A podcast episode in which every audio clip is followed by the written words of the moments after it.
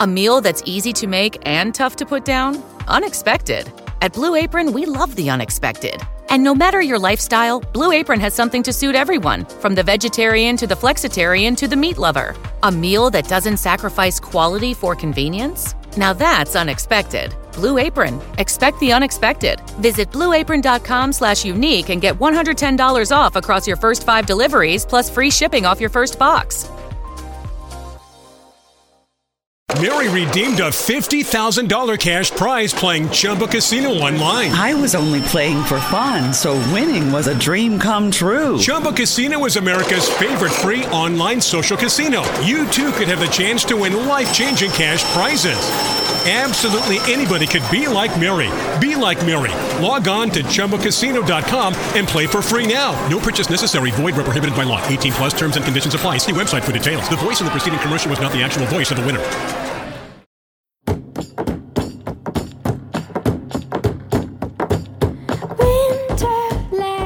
2021 foi um ano que jogou os planos de todo mundo para debaixo do tapete. Consequentemente, a passagem para 2022 teve uma sensação de o que será que vem por aí?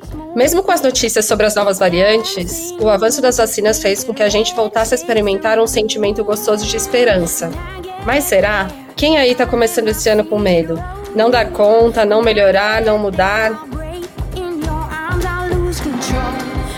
Trouxemos uma convidada que vai nos ajudar a discutir e entender se dá para se preparar para um ano novo, principalmente um ano novo depois de dois anos tão complicados. A Ângela é uma amiga tão querida, ela é especialista em desenvolvimento humano. Bem-vinda, Ângela. É um prazer te receber. Obrigada, Marcela. Eu estou feliz com o convite. Queria que você se apresentasse, já falasse pra gente como que faz com quem já está cansado, nem começou o ano, já está cansado. Ângela Valieira, profissional da área de desenvolvimento humano, trabalho atendendo pessoas e empresas que querem se desenvolver, evoluir e melhorar. Se dá para se preparar, é uma escolha de cada um. Tem que dar ou não, eu vou desistir. E aí eu acho que entra uma coisa de o que, que é desistir. Se a gente for pegar pelo dicionário mesmo, pelo significado da palavra, desistir é abrir mão voluntariamente de alguma coisa. É, você quer abrir mão de 2022, né? Ou não. O ano começou. Essa é uma frase muito óbvia que eu falei, mas eu acho que se a gente pensa dá para se preparar ou não dá, é isso. Você vai desistir do ano ou você vai abraçar seu ano? Você me deu uma lição de moral aqui. o ano começou e eu não consegui me preparar no sentido de metas. Uma correria lascada. E eu sempre tenho tempo de sentar, não, que, que eu quero fazer o ano que vem, o que, que eu quero né, melhorar e fazer metas e não sei o quê. E esse ano, gente, já estamos aqui, ó, e eu não consegui nem pensar no de hoje amanhã. Pode até soar como lição de moral, né? Mas o meu papel, o meu trabalho é fazer a gente ampliar a percepção que nós temos sobre as coisas, ver a vida, as situações, seja lá o que for, por um outro parâmetro, para poder ir além de onde a gente está. Eu tenho um cliente que ele fala uma coisa muito engraçada. Ele fala assim, Angela, a minha cabeça é um Mentos, a minha cabeça é uma Coca-Cola e você joga um Mentos dentro. Uf, um vulcão. E é meio que essa ideia, principalmente se a gente pensa, pô, eu quero uh, pensar o que, que eu quero fazer para esse ano. Não foi só você que não conseguiu planejar. Eu, particularmente, tenho por hábito, em outubro, fazer um pré-planejamento do ano seguinte. Caraca, tão antes muito antes, por alguns motivos. Um, hábito profissional mesmo, né? É, em muitas áreas a gente faz um planejamento do ano anterior já em outubro e tudo mais. E com isso eu também aprendi a organizar melhor a minha vida. Eu gosto muito de viajar, por exemplo. Eu amo viajar. E uma coisa que eu já percebi há muitos anos é que se eu não colocar com muita antecedência os marcos dos momentos que eu vou viajar, dos momentos que eu vou fazer as coisas, eles acabam não acontecendo. Tem uma forma de gestão do tempo que fala se alguém quiser aprofundar, é uma técnica de um treinamento é, bem tradicionalzão, bem conhecido, que é os Sete Hábitos das Pessoas Altamente Eficazes, do Stephen Covey, que sete hábitos já viraram oito, nove, dez, onze, já não sei mais nem que número que esse negócio tá, mas ele tem uma parte onde ele fala sobre nossa gestão do tempo, que ele fala que a gente precisa olhar as coisas que nós temos e as coisas que são muito importantes é como se elas fossem pedras grandes. E as outras coisinhas todas que acontecem são pedras pequenininhas. e que o nosso tempo, quer seja o dia, a semana, o mês, o ano, que for, é como se fosse um balde. E quando a gente vê essas pedrinhas pequenininhas, elas vão lutando o balde e não cabe mais espaço para a gente colocar as pedras grandes. Então a gente sempre precisa primeiro enxergar quais são as pedras grandes, colocar no balde e depois deixar encher com as pequenininhas. Senão, quando você vê aquela história, você não fez check-up, você não foi, sei lá, visitar seus pais, você não foi fazer aquela viagem que você queria, você não foi não sei o quê. Então, eu adquiri esse hábito de em outubro começar a fazer e eu faço, sempre faço, fiz. Mas em dezembro, normalmente, eu faço um trabalho que eu abro para vários clientes que querem, que é em dezembro a gente faz um balanço do ano, a gente faz um trabalho, um workshop em grupo grande, um balanço do ano e um planejamento do ano seguinte, e aí a partir do, de janeiro a gente faz um encontro uma vez por mês. E esse ano eu não consegui fazer. Então não foi só você. Mas não é por conta disso que a gente vai um, desistir. Bora lá, vamos fazer agora em janeiro. Não conseguiu? Vamos fazer em fevereiro. Até porque não precisa ser a virada do ano especificamente, né? Sim, nunca é tarde para melhorar, né? Também. É engraçado que eu estava pesquisando para esse episódio e aí eu, eu li que a segunda sexta-feira do mês é conhecida como Queer's Day, né? Segunda sexta-feira de janeiro. Aí eu fiquei assim, ai, gente, se eu nem comecei, então eu tô, tô de boa, entendeu? Eu posso começar depois dessa segunda sexta-feira do mês, tá tudo certo. Eu já não desisti, entendeu? Eu achei bárbaro, eu não tinha ouvido falar disso, eu não sabia. Eu achei isso muito legal todo mundo faz a meta em dezembro, aí começa primeiro de dezembro, chega na segunda, sexta-feira, já era, deu ruim, já desistiu, chega. Eu nem comecei, então tá tudo bem.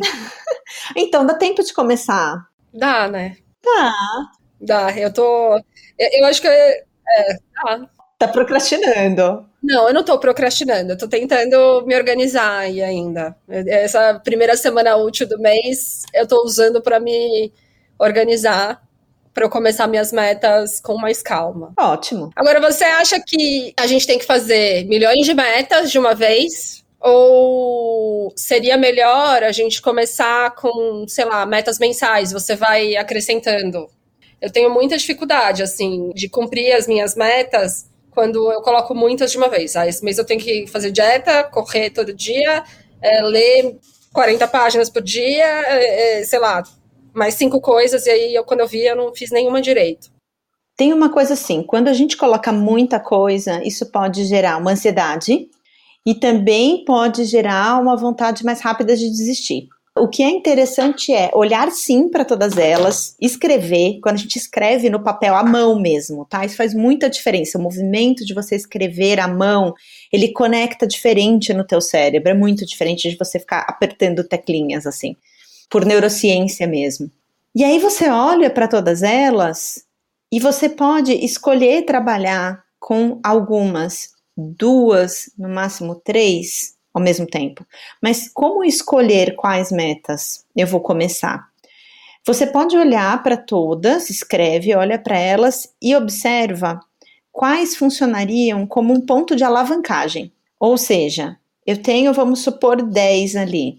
Aí olha, qual dessas, se eu fizer primeiro, ela vai me alavancar, ela vai me ajudar a fazer as outras também, ou a fazer mais uma. E muitas vezes tem, a gente sabe, ah, sei lá, se eu já começar por aqui, essa outra e essa outra meta vão ficar mais fáceis.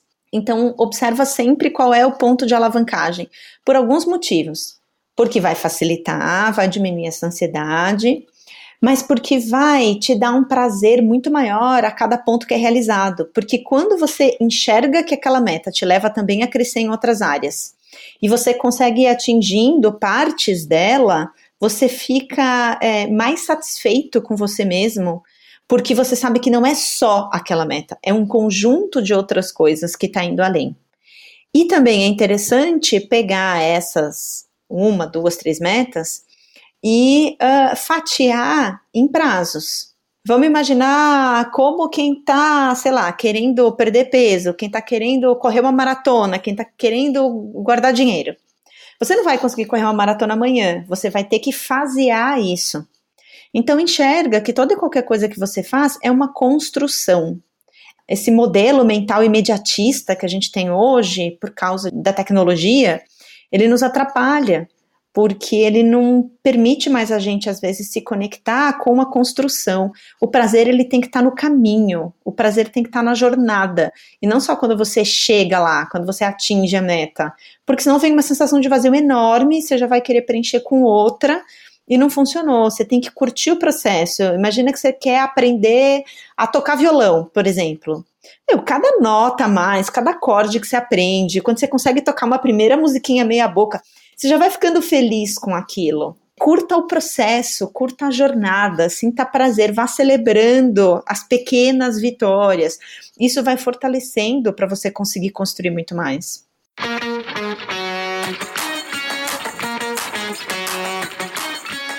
Tem que ter metas que você realmente acredita, em coisas que você gosta, né? Às vezes as pessoas colocam metas também que são baseadas no que alguém espera delas, ou que no que a sociedade espera, sei lá, e aí realmente fica bem difícil de você conseguir cumprir, né? Porque a jornada não vai ser prazerosa.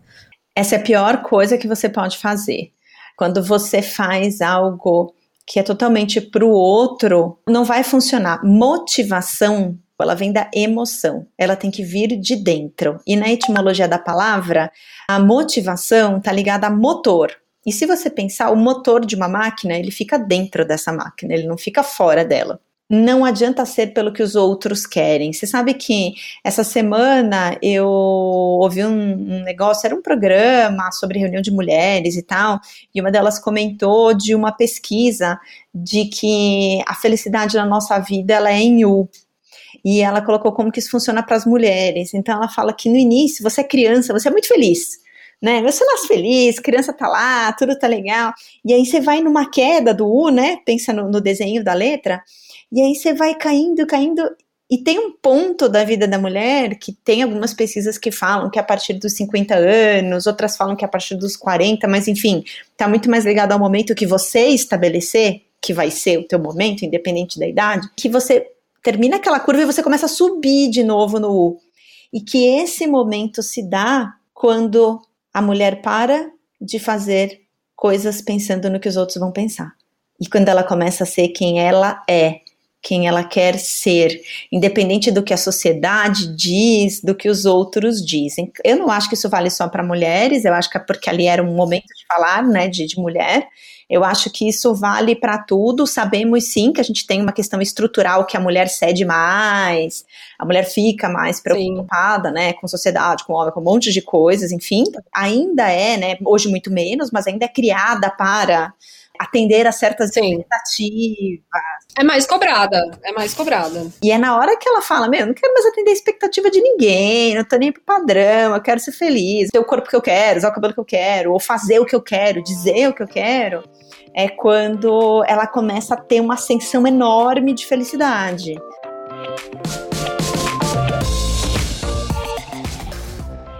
Agora, e quando, mesmo a gente querendo muito, e sendo uma meta de dentro, a gente não consegue. Como que lida? Quando que é hora de desistir? Ou deve desistir? Não deve desistir? Aí vem aquele outro momento de jogar aumentos na Coca-Cola, que é o seguinte: se você fala, eu quero muito, mas eu não consigo, primeiro, o que, que faz com que você não consiga? É você mesma? Por exemplo, ah, eu quero, sei lá, começar a fazer uma atividade física. Eu quero muito, mas eu tenho preguiça, aí, sabe? Então, nesse caso é você mesma, né? Não é nada externo, porque eventualmente podem acontecer coisas externas que realmente te impeçam, né? Algo realmente maior. Mas se é interno, aí a pergunta é: você realmente quer? Porque se você realmente quisesse, você conseguiria. O que acontece se você quer e não consegue é porque lá no teu inconsciente tem uma parte sua que não quer e talvez você não esteja olhando para ela. Sim, a gente está falando de metas que só dependem da gente, né? Não de fatores externos. Isso aí. Então, não, mas eu quero muito. Mas aí o pessoal chama de autossabotagem, chama de um monte de coisa. E a gente cede para outras coisas por quê? Por uma gratificação instantânea, ou por um. Ah, mas eu tô trabalhando a minha saúde, o meu corpo em algum aspecto e eu falei que eu não vou beber, por exemplo. Aí o pessoal me chama. Aí eu falo, ah, eu vou, né? O que que te levou aí? É o fato de que você quer o prazer instantâneo que a bebida vai te dar? É o fato de que você acha que se você disser para os outros que você não vai, você vai passar por chata, você vai ficar mal, qualquer coisa assim? Qual é a outra coisa que você quer e que é mais forte do que esse benefício que você não teria em não beber álcool, por exemplo? Porque existe uma outra coisa. E aí a gente precisa olhar e entender o que que ela é. Tem um livro que eu gosto muito do Deepak Chopra que se chama Você tem fome de quê? E é um livro que é voltado, enfim, para quem está fazendo dieta, né? Mas ele é muito mais do que isso. Porque quando ele fala você tem fome de quê? O que, que ele trabalha? Ele fala que quando a pessoa come sem estar com fome de verdade, porque ela precisa se nutrir e tudo mais, ela não tá comendo porque ela tá com fome. Ela tem fome de alguma outra coisa. Um reconhecimento de alguma coisa, estar com os amigos. Então é isso. Se você quer e não tá conseguindo, qual é a outra coisa que você, no fundo, quer muito mais do que essa? E aí você vai precisar fazer um acordo entre essas suas duas partes. Eu tenho metas que são inserir hábitos bons e tenho metas que são reduzir hábitos ruins. Eu tenho muito mais facilidade em introduzir hábitos bons do que em diminuir hábitos ruins. Uhum. Por exemplo, se eu quero me alimentar de forma mais saudável, Uhum. Eu gosto de cozinhar, isso me relaxa. Eu vou no mercado, eu, eu compro meus legumes, me programo para programa minha alimentação durante a semana. Eu consigo seguir essa meta. Agora, o vinho, que eu gostaria de diminuir, por exemplo, tomar menos de, é, menos de três vezes por semana, diminuir de três para uma, eu não consigo.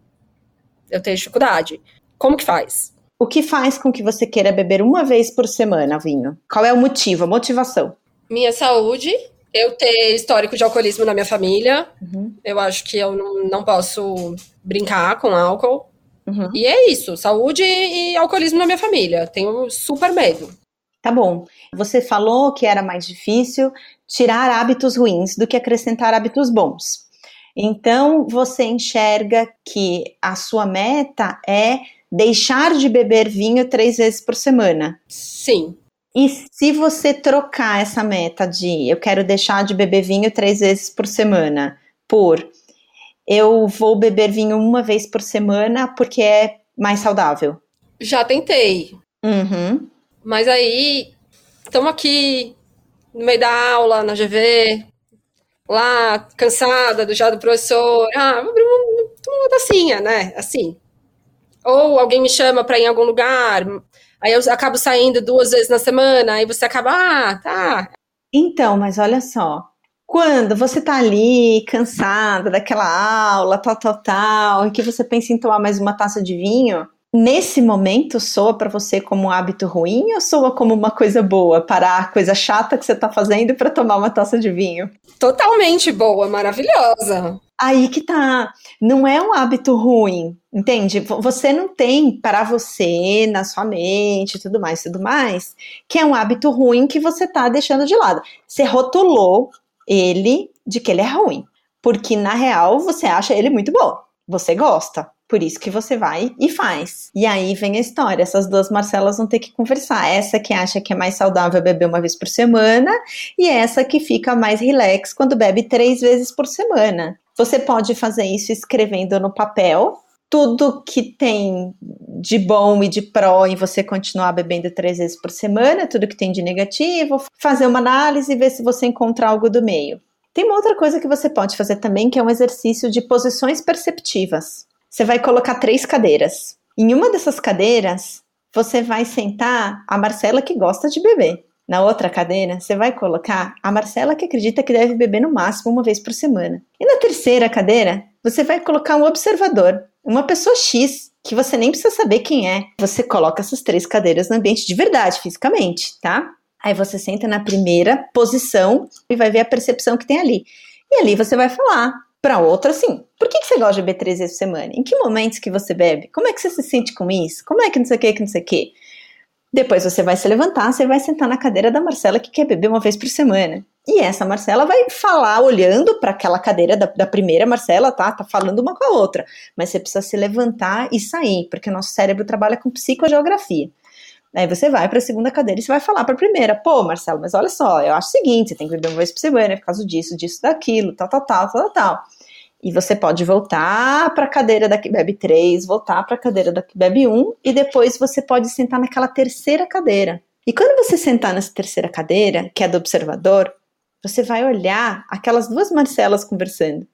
E você vai enxergar, enxergar tudo isso por um outro ponto de vista. E talvez sentando ali, é muito possível que você tenha algo a dizer para aquelas duas Marcelas que ajude a encontrar um caminho do meio. E até avaliar se realmente é ou não o caso de deixar de beber três, se pode beber três restringindo que é apenas uma tacinha, por exemplo, né? E aí você vai encontrar um caminho do meio. E aí você vai fazer as pazes entre as suas diversas identidades. A nossa identidade é composta de seis eus, mas você já vai conseguir fazer as pazes entre duas partes ali que vão estar englobando muita coisa eu vou fazer as pazes com a minha meta, vou gostar mais dela, talvez, e conseguir cumpri-la de alguma forma, talvez eu até mude a minha meta, né? Uhum. Exato. Pode ser que você ressignifique a meta, você dê um outro significado a ela, pode ser que você mude. Então, era três vezes, é uma vez, de repente você vai descobrir que são duas vezes, ou você vai falar que são três vezes apenas uma taça, ou que não é a bebida X, é só da bebida Y, e você vai encontrar uma forma de fazer algo que agrade você plenamente e que torne possível o atingimento dessa meta.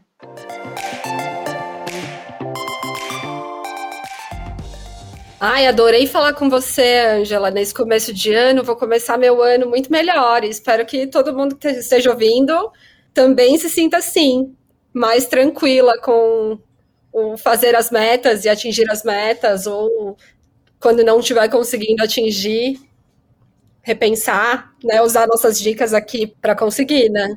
E para quem gosta muito de Réveillon e de repente não conseguiu fazer a meta, como você falou, se para você essa virada é importante, é uma coisa que te ajuda, né? Porque é, dá um pouco essa ideia, né? De ah, joguei a agenda fora e tô pegando uma agenda nova, né? Uma página em branco que eu tenho na minha frente. Você pode pensar, se você quiser, que todo mês é uma virada. Você pode fazer um Réveillon todo mês. Você pode fazer, né? A gente tem uma síndrome de segunda-feira, mas e, e, e que tal fazer todo dia primeiro do mês, por exemplo? E na verdade, você vai começar no dia que você virar uma chavinha interna que realmente te conecta com aquilo. E esse momento chega, ele sempre chega.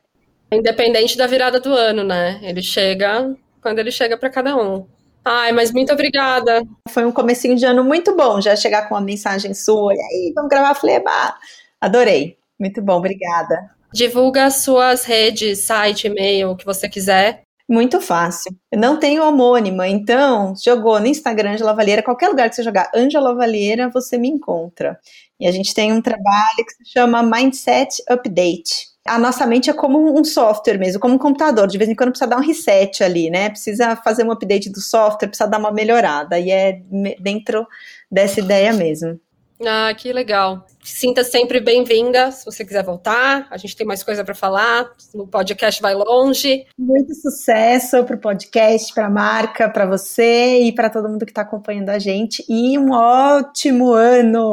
É, sim, feliz ano novo para todas nós. Feliz ano novo!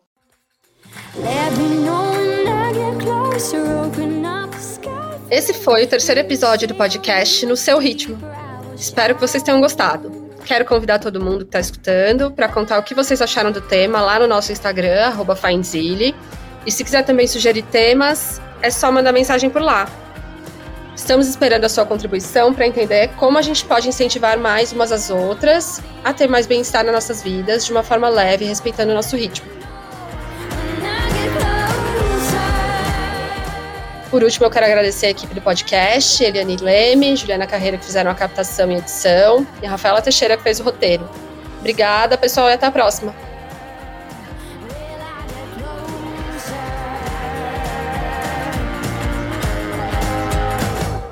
Progressive presents Forest Metaphors about bundling your home and auto. In sports, three goals is a hat trick. And when you bundle your home and auto with Progressive, you get a hat trick of great savings and round the clock protection. So you might be thinking, wait, that's two things. A hat trick is three. But in this metaphor, great savings counts as two goals, and so does round the clock protection. So it's like four goals, and that's more than three. It's basic math.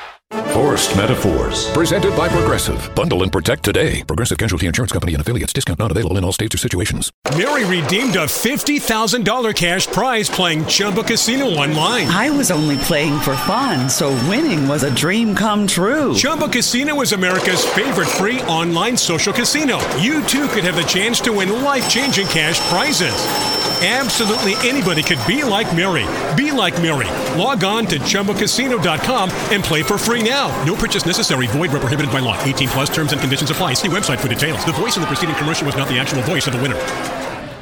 Oh, we could, we could fly. This is your summer. That means Six Flags and the taste of an ice cold Coca Cola. We're talking thrilling coasters, delicious burgers, real moments together, and this. Coke is summer refreshment when you need it most, so you can hop on another ride or race down a slide at the water park. Six Flags and Coca-Cola. Come make it yours. Visit sixflags.com slash Coke to save up to $20 on passes, plus daily tickets starting at $34.99.